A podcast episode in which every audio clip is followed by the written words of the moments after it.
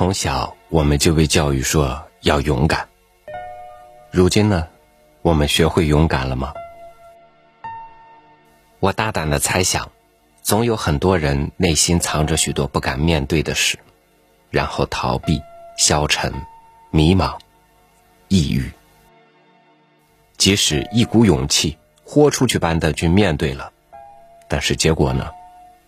那些不如意的后果，终究还是压垮了很多人。与您分享唐达成的文章《大勇者的风度》。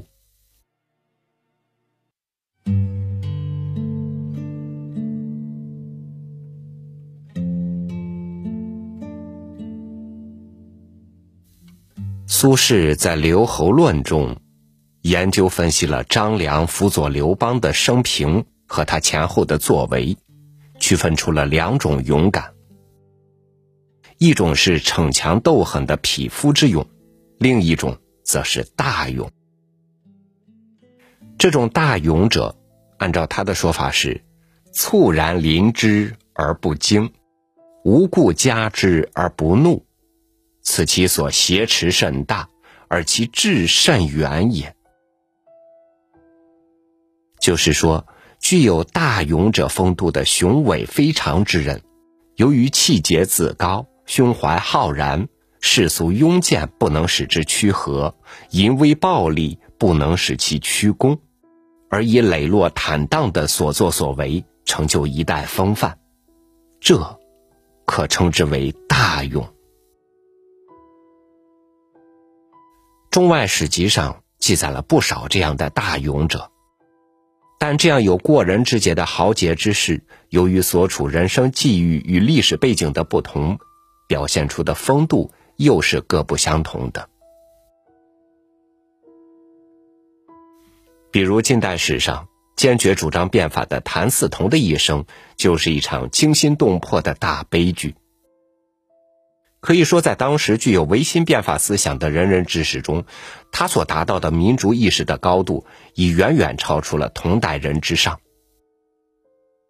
他在《人学》一文中说：“生民之初，本无所谓君臣，则皆民也。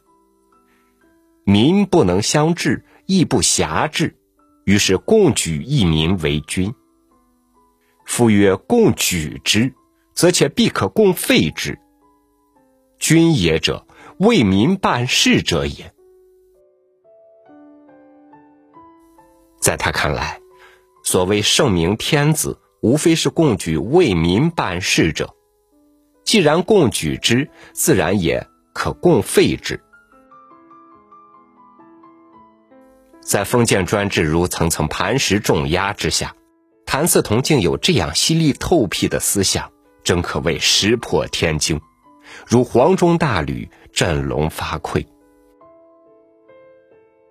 因此，他在变法之举中，比同辈人更为坚决，更为果敢，这是和他挟持甚大、旗帜甚远密不可分的。但不幸，由于袁世凯阴险叛卖，风云骤变，变法之举终于面临败局。但令人感动的是，当时他本来还有机会逃亡的，甚至日本友人也曾劝他东渡，他却断然拒绝，并以决绝的态度说了这样一番话：“各国变法，无不从流血而成。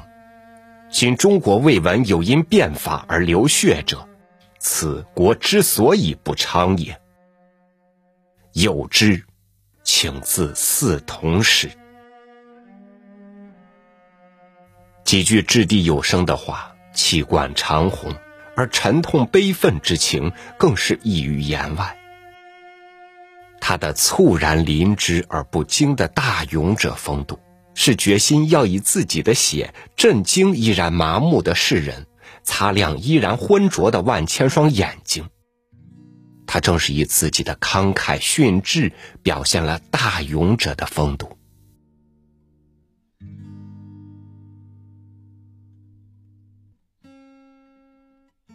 明末十七岁的少年夏完淳，则又不同。他从十四岁即随父亲起兵抗清，兵败后父亲殉难，他秉承父志，继续投身抗清运动。新婚才三个月，即不幸被捕，押解到南京受审。面对洪承畴，他无畏无惧，痛斥洪的无耻叛卖，终于被凌迟处死。在狱中，他给新婚妻子与母亲各写了一封绝笔信，两信都情致婉转凄恻，对妻子与母亲的关怀感念之情，更是如丝如缕、如泣如诉，字字血泪。但是舍身取义的豪荡之气依然汹涌于字里行间。他在上母书中写道：“兵戈天地。”臣死后，乱且未有定期，双慈善保玉体，无以纯为望。二十年后，臣且与先文中为北塞之举矣。勿悲，勿悲。人生孰无死？贵得死所耳。父得为忠臣，子得为孝子。含笑归太虚，了我分内事。大道本无生，是生若必喜，但为气所激，原悟天人理。噩梦十七年，报仇在来世。神游天地，可以无愧矣。少年英豪，倾吐肺腑，语撼天地，完全是大勇者的风度。数百年后读此绝笔。仍不能不令人为之感慨动容。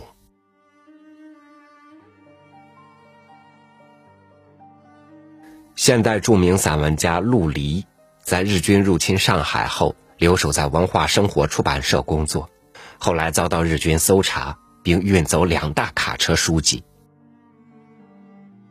当时陆离正外出，本是可以躲避的，但他认为书店既由他负责。他有责任去补房问个究竟，结果被引渡到日本宪兵部。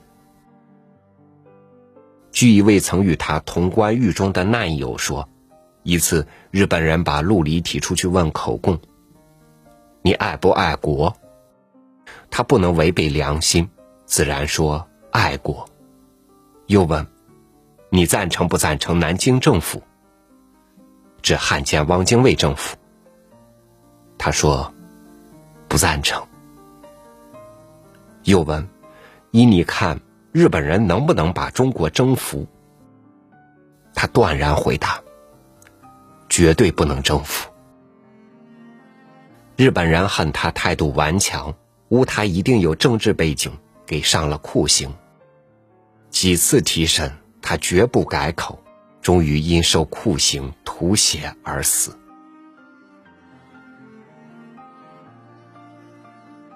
刘希卫及李建吾先生在谈及此事时，曾深刻的指出：他可以撒谎，然而诚实是他的天性。他的勇敢不含丝毫矫情。为什么我们能够最后保持胜利？正因为这个老大民族忽然蹦出了这些信心坚定、视死如归的年轻人。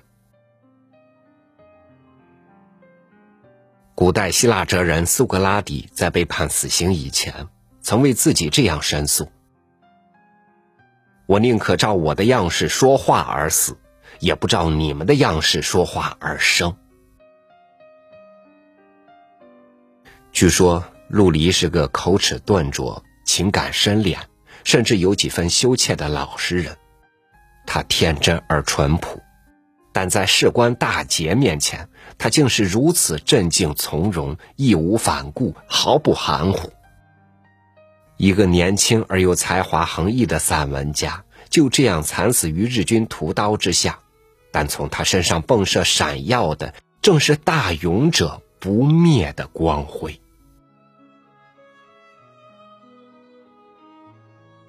今日见报载。欧美正在纪念二次大战盟军诺曼底登陆五十周年，这次为开辟第二战场的登陆之举，是给德国法西斯以致命打击的战略决策。当时指挥此役的最高统帅是艾森豪威尔将军。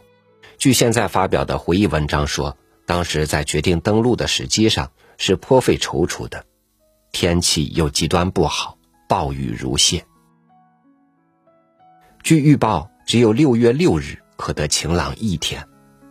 统帅部内部众说纷纭，但是拖延十日，这次事关二次大战前途的重大战役秘密就有可能被德军识破，而登陆如果失败，其影响与后果则更不堪设想。在这重重严峻沉重的压力下，艾森豪威尔思索再三，断然决定于六月六日按照计划大举出击登陆。慨然表现出他作为统帅的无畏胆识与雄大气魄。登陆终于一举成功，为战胜法西斯奠定了又一块重要基石。但最令人感动的是，当决定下达以后，艾森豪威尔并没有因此平静下来，因为此举成败关系实在太大了。因此，后来他在一张便笺上草拟了一篇新闻稿，以供必要时使用。他写道：“我们的登陆已经失败，我已将部队撤回。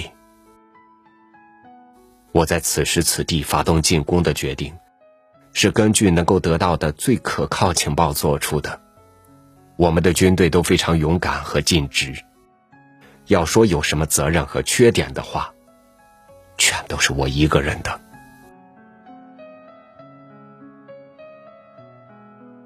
显然，这封信是准备万一登陆失败而写的。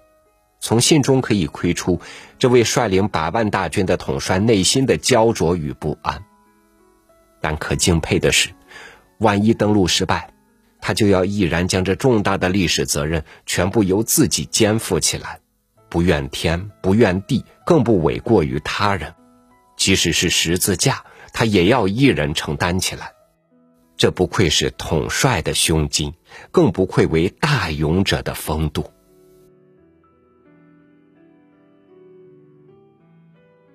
苏轼在《留侯论》中分析，张良青年时面对秦王暴政，曾求力士以铁锤狙击秦始皇于博浪沙。这是不忍愤之之心，以匹夫之力而逞于一击之间。而后来受兵书于黄石老人，并数经老人居傲贤典而深折之，使张良忍小愤而就大谋，终于思想上成熟起来，这方可谓之大勇者。由此可见，大勇者的风度虽各有不同。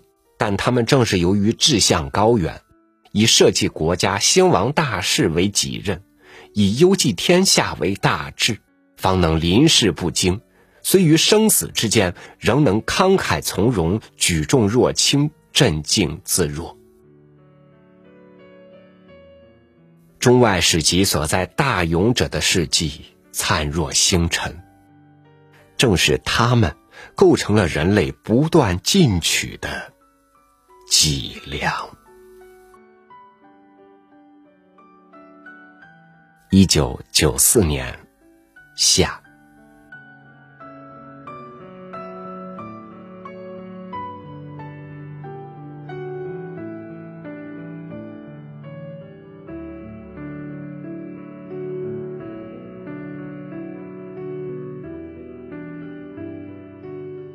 真正的勇者。内心燃烧着不灭的火，那是一种甚至大于生死的信念，是唯此一生永不更改的信仰。